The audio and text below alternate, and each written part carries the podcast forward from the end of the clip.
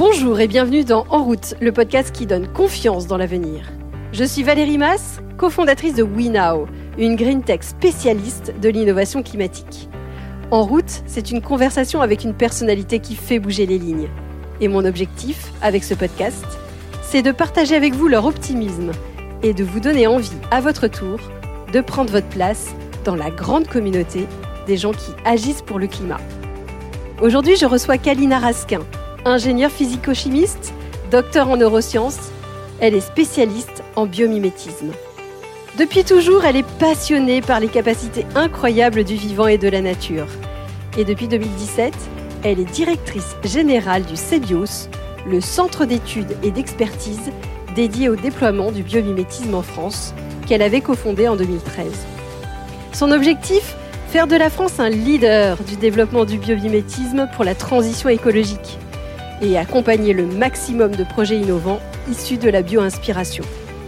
Avec Kalina, nous allons parler de l'accélération du biomimétisme. Nous allons voir comment il se met au service de la préservation de notre planète, des limites de ce biomimétisme qui peut conduire à des dérives ou des comportements pas vraiment écologiques, mais aussi de la manière de les éviter. Nous allons évoquer des exemples concrets où le biomimétisme agit pour la transition écologique. Vous êtes prêts à changer votre vision du monde? Alors, en route Bonjour Kalina Bonjour. Merci beaucoup d'avoir accepté de répondre à ce podcast. Euh, Merci à vous. J'avais une première question. Donc, vous êtes euh, ingénieur physico-chimiste et docteur en neurosciences et vous travaillez sur le biomimétisme. Est-ce que vous pouvez me, me rappeler ce que c'est que le biomimétisme?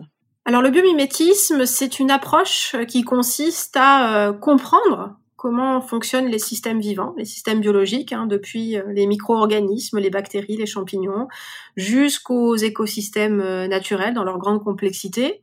Donc, de comprendre finement comment ces systèmes-là marchent et d'en tirer des idées applicables potentiellement pour résoudre un certain nombre de problématiques humaines, par exemple dans le domaine de l'énergie, par exemple dans le domaine de la fabrication des matériaux, dans le domaine de la gestion de l'information, dans le domaine de la gestion de l'eau, de l'architecture, euh, du réaménagement urbain au sens large du terme, voire même des organisations. Donc faire du biomimétisme, c'est transférer des connaissances de la biologie vers d'autres disciplines pour répondre à des grands enjeux de société.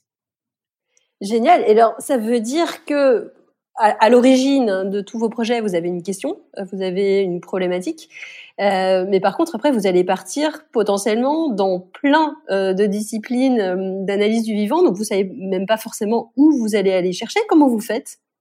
En effet, euh, vous avez parfaitement raison. On démarre toujours par, par une phase très exploratoire au début, et peut-être que la façon la plus simple de, de, comprendre en fait notre métier et le processus, euh, de biomimétisme de bout en bout, hein, depuis le problème initial jusqu'à typiquement un prototype pré-industriel, c'est peut-être de l'illustrer par un exemple. Donc nous, on, a accompagné un grand nombre hein, de projets d'entreprise, une soixantaine maintenant. On a euh, appris euh, par essai-erreur. Hein, le, métier de biomiméticien n'existait pas vraiment, donc on, on l'a construit, on l'a co-construit avec nos partenaires industriels et académiques. Et donc un exemple très concret, euh, donc on, travaille depuis plusieurs années avec un grand acteur de la cosmétique hein, qui est L'Oréal, que vous connaissez tous.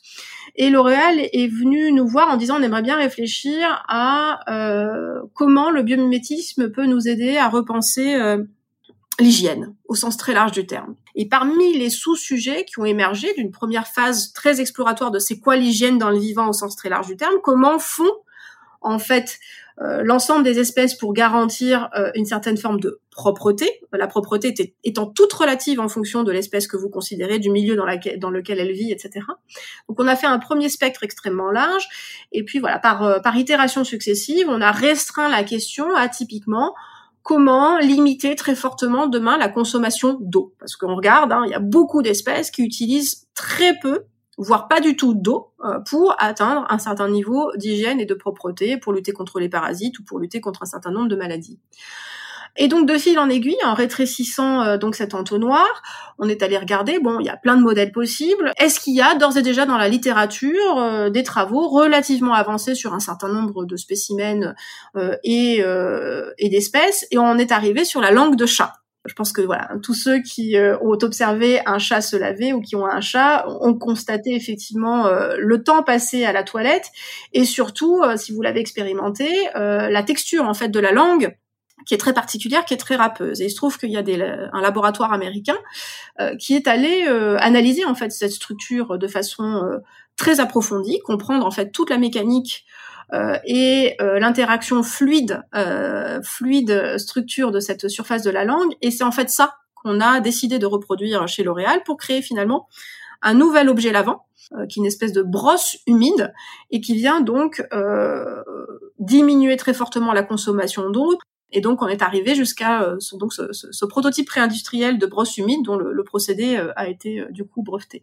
Donc ça, ça donne un petit peu une idée de A à Z, depuis un objet du quotidien jusqu'à la question posée, voilà, au départ qui est extrêmement large, comment on peut aller de A à Z jusqu'à de, la question posée jusqu'au produit très concret. Donc c'est un exemple voilà assez parlant pour tout le monde parce qu'on parle d'un objet du quotidien, mais il faut imaginer que voilà on peut appliquer ce principe-là à plein de domaines industriels plus lourds qui sont peut-être plus éloignés du quotidien euh, euh, des auditeurs, mais c'est applicable potentiellement à n'importe quelle question, euh, question posée. Et alors justement, comment on pourrait utiliser le, biomimétisme pour accélérer notre transition plus écologique et notamment la limitation de nos gaz à effet de serre, peut-être la captation des gaz à effet de serre en s'inspirant peut-être des arbres ou de la photosynthèse. Effectivement, euh, le biomimétisme peut être un levier euh, pour lutter contre le changement climatique, à la fois en limitant les causes, d'une part, et à la fois en travaillant sur les, conséquences. Euh, donc, au, sujet des causes, hein, la, la, diminution de l'émission des gaz à effet de serre, vous l'avez évoqué, hein, une des grandes problématiques des gaz à effet de serre, c'est l'énergie, les procédés de fabrication de, l'énergie, euh, même si en France, euh, voilà, on est censé avoir une, une énergie euh, décarbonée, qui, mais qui a d'autres problématiques par ailleurs. Et donc une des pistes qui est explorée aujourd'hui d'un point de vue de la bio-inspiration pour justement produire une énergie propre, en tout cas qui n'émet pas de gaz à effet de serre, c'est la photosynthèse artificielle. Euh, il faut voir que l'entrée première d'énergie dans toute la biomasse terrestre, hein, euh, c'est le soleil euh, par les organismes capables de photosynthèse, qui sont en général eux-mêmes, pour simplifier, hein, consommés par des herbivores, eux-mêmes consommés par des carnivores, et puis ensuite tout ceci se décompose, et puis vous avez un cycle du carbone qui se met en place, mais l'entrée d'énergie primaire dans toute la biomasse terrestre, c'est bien le solaire. Et euh, le processus chimique euh, qu'il y a derrière la photosynthèse est un processus extrêmement sophistiqué dont probablement on ne connaît pas encore aujourd'hui euh, l'ensemble des briques. Néanmoins, néanmoins, on commence à connaître des, les briques, on va dire, un peu fondamentales et, et, indispensables à, à, la photosynthèse. Et il y a plusieurs laboratoires d'excellence hein, dans le monde et en particulier en France qui travaillent sur l'imitation finalement de ces processus chimiques Aujourd'hui, euh, donc, euh, ces chimistes essayent de reproduire euh, finalement cette, cette photosynthèse artificielle dans une perspective de production, par exemple, de l'hydrogène. L'hydrogène, c'est un peu la grande promesse d'une énergie propre de pain. Euh, mais euh, encore faut-il pouvoir la produire dans des conditions euh, qui soient effectivement des conditions vertueuses et avec un rendement qui est un rendement significatif et, et, pertinent. Et aujourd'hui, on sait, grâce à la photosynthèse, être en capacité de couper la molécule d'eau en hydrogène et en oxygène, et donc d'être en capacité de fabriquer de l'hydrogène dans des quantités qui peuvent demain être intéressantes si on franchit un certain nombre de seuils, de seuils technologiques. Donc sur la, la notion de, de effectivement de, de, production, on a typiquement cet exemple-là. Si on donne d'autres exemples euh, du point de vue euh, des énergies renouvelables justement décarbonées, vous avez une, une, très belle start-up en France qui s'appelle Il Énergie. Il, c'est pour euh, anguille, la traduction du, du mot anguille, et donc cette entreprise fabrique des membranes ondulantes pour en fait récolter l'énergie des courants marins en finalement euh, reprenant le mouvement ondulatoire euh, aquatique qui est mécaniquement le mouvement le plus efficace pour se mouvoir dans l'eau. Et donc, il énergie a développé ces membranes ondulantes. Et ce qui est intéressant, c'est que elles sont d'un encombrement moindre aux hydroliennes conventionnelles rotatives. elles peuvent marcher plus près des côtes, en milieu fluvial, et euh, elles ont des rendements même quand le débit est un peu plus faible. Donc c'est extrêmement intéressant dans des solutions alternatives aux hydroliennes conventionnelles pour des usages voilà complémentaires aux hydroliennes conventionnelles. Peut-être un, petit détour sur cette question de l'énergie. Donc il y a la question de la production, mais il y a la question de la consommation énergétique de façon générale. Hein. Évidemment, on peut trouver des alternatives technologiques à la production, mais l'énorme enjeu, c'est de réduire la consommation énergétique à la, base. Le principe de sobriété énergétique, sans vouloir donner des grands principes trop grossiers du fonctionnement des vivants, mais le vivant a un principe de sobriété énergétique intrinsèque à sa survie. Euh, donc, quand on regarde l'ensemble des processus biologiques, on, on, constate quand même, euh, dans la plupart des cas, c'est pas toujours vrai, il y a des, contre-exemples, dans la plupart des cas, quand même, une évolution qui a guidé euh, vers la sobriété énergétique et, par essai-erreur. Et donc, on a des systèmes qui, pour fabriquer des matériaux équivalents aux nôtres, vont consommer beaucoup moins d'énergie. Des systèmes, si on parle du numérique, qui vont euh, échanger l'information très efficacement avec très très peu d'énergie. Donc, à la fois, on peut jouer sur effectivement des stratégies alternatives à la production, mais aussi on peut par le biométisme diminuer de façon plus générale dans les procédés la quantité d'énergie d'énergie d'énergie requise.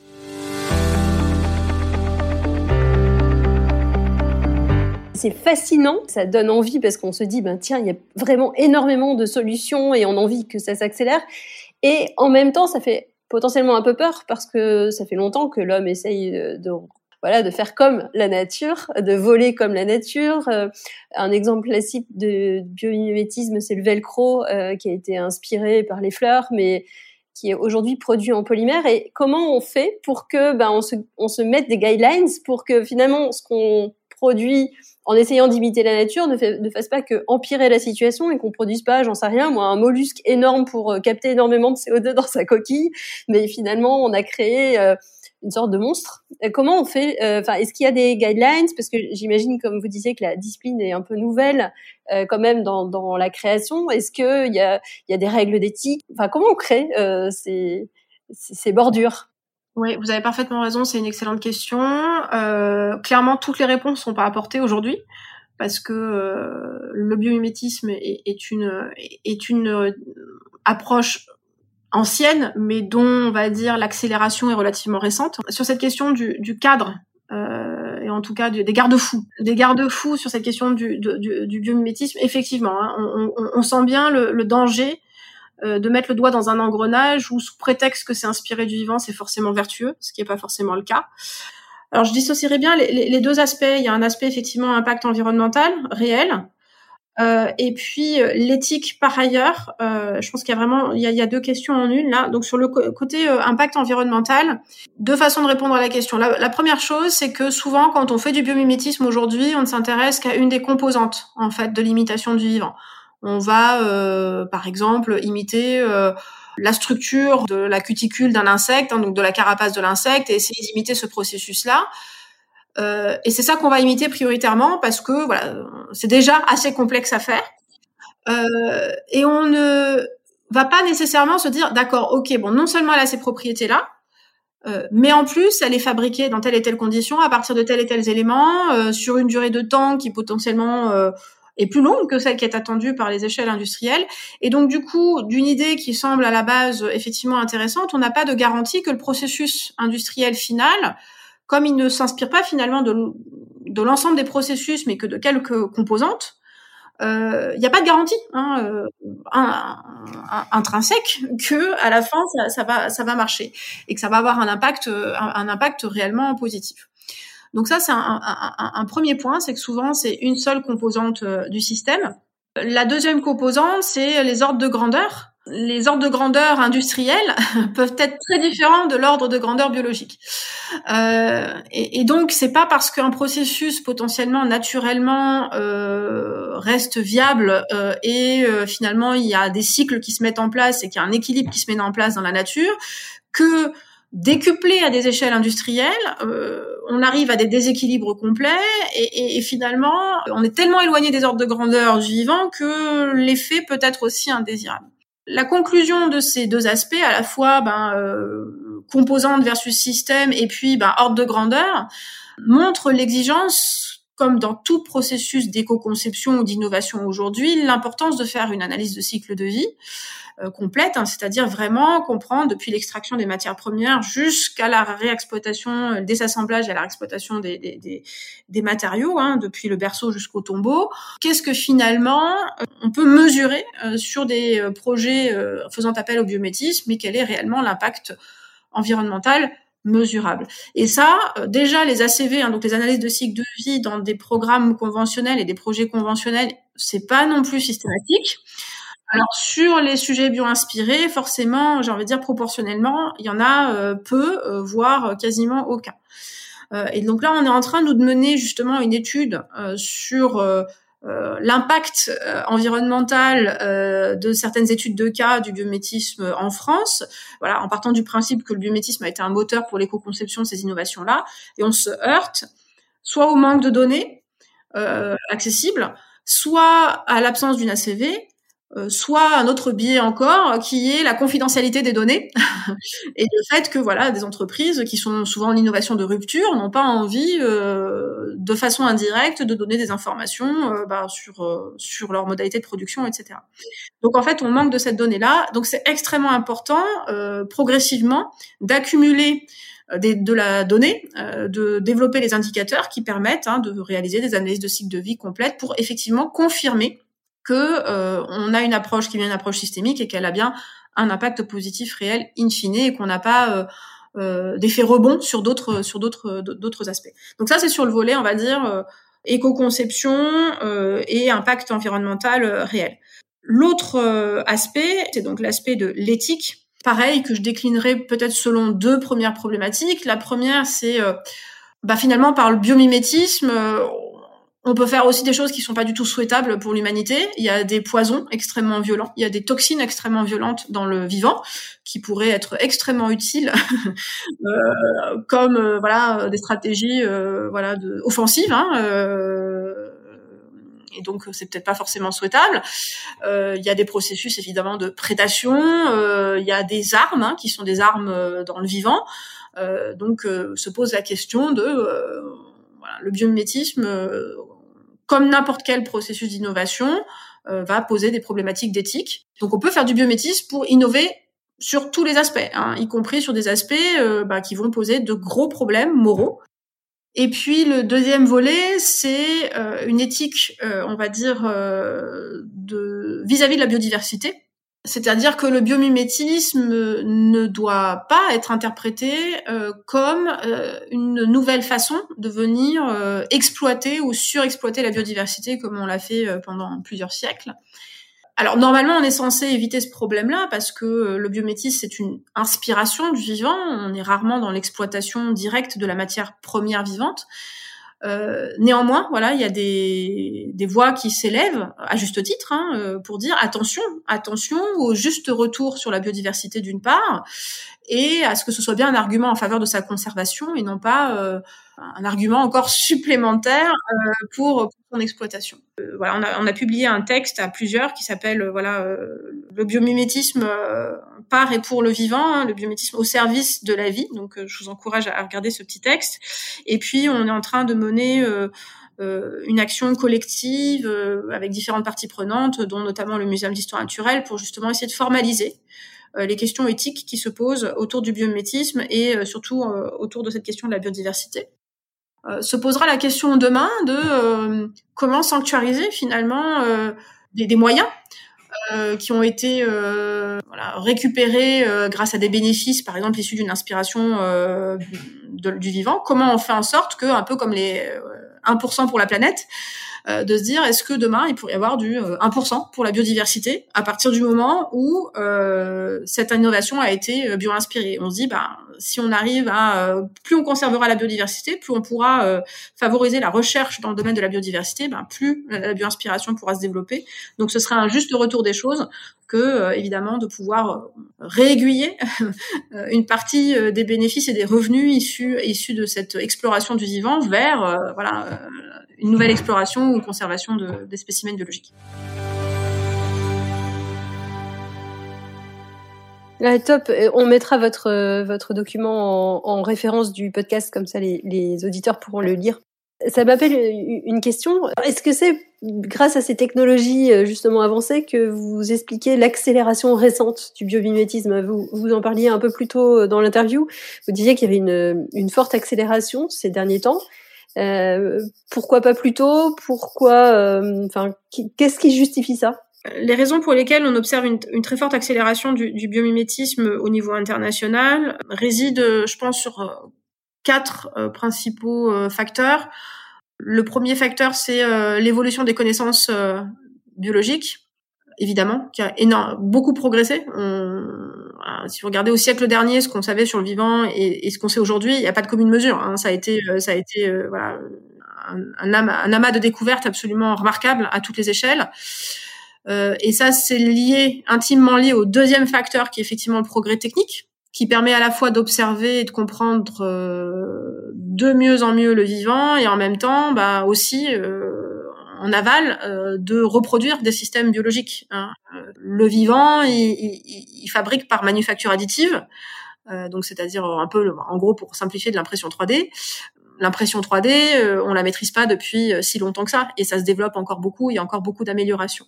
Et donc, on a cette coévolution euh, entre ces deux premiers facteurs, hein, connaissance biologique et progrès technique, qui permettent finalement d'expliquer pourquoi scientifiquement ça progresse. Et puis après, en termes d'intérêt d'innovation et, et, sociétal, eh ben, ça vient des deux autres facteurs, qui est bah, évidemment donc c'est une prise de conscience mondiale euh, de euh, des grands enjeux euh, sociaux et environnementaux et de fait couplé au, quatrième et dernier facteur qui est le besoin, la nécessité, voire même absolue, de changer finalement de stratégie et donc d'innover autrement. Et donc vous avez cette coévolution entre bah, une prise de conscience progressive et puis euh, opérationnellement euh, une innovation qui doit euh, évoluer. Et donc c'est ces quatre facteurs-là hein, euh, qui expliquent, à notre sens, pourquoi ce biomimétisme, qui était un bruit de fond il y a quelques décennies, commence réellement à, à devenir un, quelque chose de, de beaucoup plus bouillonnant et qui émerge maintenant comme des stratégies, euh, comme une des stratégies euh, un peu clés et phares des prochaines décennies. Génial, effectivement, je comprends complètement l'accélération. On arrive à la fin de ce podcast. Euh, J'ai coutume de poser euh, trois questions rapides à chacun de mes, de mes interviewés. La première, c'est si vous aviez une baguette magique Qu'est-ce que vous feriez en priorité? Alors moi je pense qu'une des, des grandes urgences, très très grandes urgences, c'est de renouer avec le vivant. Et ça, ça passe par l'éducation. Et euh, moi, je, si j'avais une baguette magique, eh bien, j'adorerais que mes enfants soient à l'école de la nature, en fait, qu'ils aient un, un, lien euh, beaucoup plus fort avec le vivant et que tous ces aspects-là euh, que, que, que j'ai pu un petit peu brosser aujourd'hui hein, et qui sont donc cette tout l'intérêt de cette observation du vivant pour en extraire des grands principes inspirants euh, pour nos comportements, pour notre façon de, de, de, de, fabriquer, de consommer demain, euh, de s'organiser demain. Et bien plutôt, euh, évidemment, ça, imprègne les enfants et, et, ils le garderont toute leur vie. Et bien plus, je pense, ils auront un regard posé sur le monde qui sera différent. Donc si j'avais une baguette magique, euh, je sais pas, j'enverrais tous les gamins euh, à l'école de la nature. Génial, moi aussi. Euh, si vous aviez un conseil à donner à quelqu'un, un conseil qu'on vous a donné ou, une maxime ou une philosophie que voilà qui vous sert, qu'est-ce que vous partageriez? Je dirais faire confiance à son intuition l'intuition est, pas suffisamment euh, valorisée. Euh, cette intuition, c'est tout ce que voilà, tout ce qu'on notre cerveau euh, perçoit dans son environnement, dans des, signaux, sans avoir parfaitement tout métabolisé, assimilé. Et l'intuition, elle, elle, elle, ment rarement. Hein. Souvent, les premières intuitions sont les bonnes, et je pense qu'on on perd beaucoup de temps, on perd beaucoup d'énergie à ne pas faire confiance à son intuition. Et donc, euh, j'ai envie de dire, il faut la développer et lui faire confiance. Ah, top. Ça, ça m'amène une question alors supplémentaire sur mes trois, mais c'est pas grave. Euh, si je vous dis développement durable et développement personnel, est-ce que dans le cas du biomimétisme, ça vous parle? La transition écologique, elle, elle repose nécessairement sur un, un, travail qui est un travail collectif. Hein. Euh, on voit bien qu'on arrivera à, à, à, faire ce virage euh, drastique qu'on doit opérer que si on arrive à le faire de façon coordonnée, donc que si on collabore. Et la collaboration, euh, c'est un peu pareil que la nature euh, dans l'éducation, c'est un peu pareil que l'intuition. Euh, c'est pas franchement, franchement, euh, ce qu'on nous a appris. Hein. Pour pouvoir collaborer, ça veut dire euh, ben, euh, accepter les frictions, savoir les résoudre sans violence, en étant constructif, en étant outillé pour pouvoir le faire. Et, et ça, ça passe forcément, forcément, d'abord par un travail personnel. On ne peut collaborer euh, sainement avec les autres que si soi-même euh, on est, euh, j'ai envie de dire, en phase avec la personne que l'on est et avec les actions que l'on mène. Donc c'est là où pour moi ça rejoint le, la question du développement personnel, c'est que il n'y a pas de collectif sans efficace sans individu sain, voilà. Merci, merci pour cette, euh, cette analyse. Et dernière question, est-ce qu'il y a quelqu'un que vous aimeriez entendre au micro de ce podcast? Oh, bah peut-être aller euh, aller à Baptiste Morisot, par exemple, dans son lien avec le vivant. Voilà. Génial. Un grand merci, Kalina. C'était passionnant. Un grand merci à vous, euh, à la fois pour pour cette très belle initiative de façon générale et puis et puis pour pour cet honneur de de m'y inviter. Merci, Kalina. Si cet épisode vous a inspiré, n'hésitez pas à le partager sur les réseaux sociaux ou à lui attribuer 5 étoiles sur votre plateforme de podcast préférée. C'est comme cela que le plus grand nombre pourra le découvrir. Et qui sait, vous serez peut-être à l'origine d'une nouvelle vocation? Vous pouvez également retrouver tous les autres épisodes sur notre site web www.wenow.com. À très vite